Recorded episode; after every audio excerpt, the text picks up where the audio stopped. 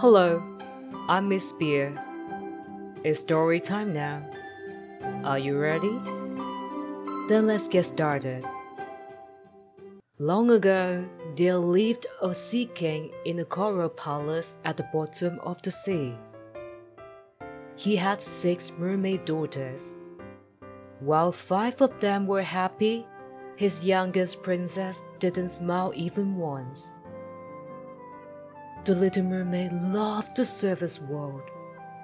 She would often swim up to see the blue sky and the green trees of the distant land. She felt that, without the wonders of the world above, she would be unhappy. Beautiful fish, shells of various sizes and shapes of wondrous sea, failed to satisfy her.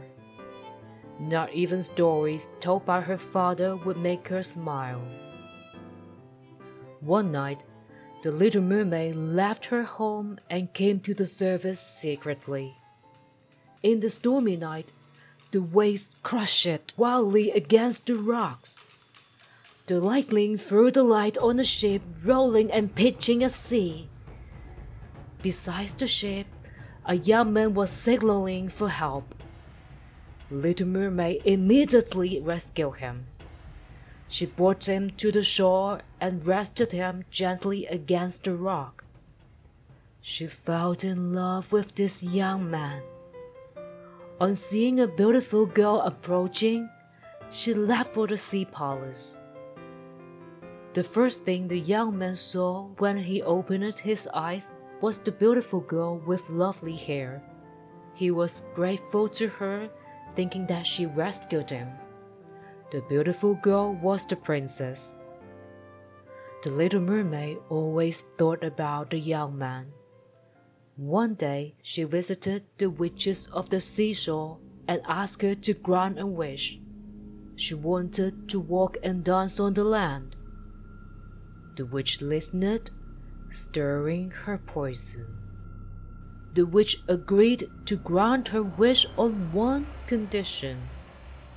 She will be able to walk and dance, but not talk and sing.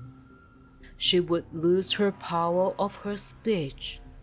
The mermaid agreed and was soon transformed. The little mermaid reached the royal palace, hoping the prince would remember her. A grand ball was being held in the palace. Not knowing the girl, the palace guards refused to let her inside. Listening to the music coming from the palace, she started dancing merrily. Seeing the beautiful dance, the gods allowed her inside the palace.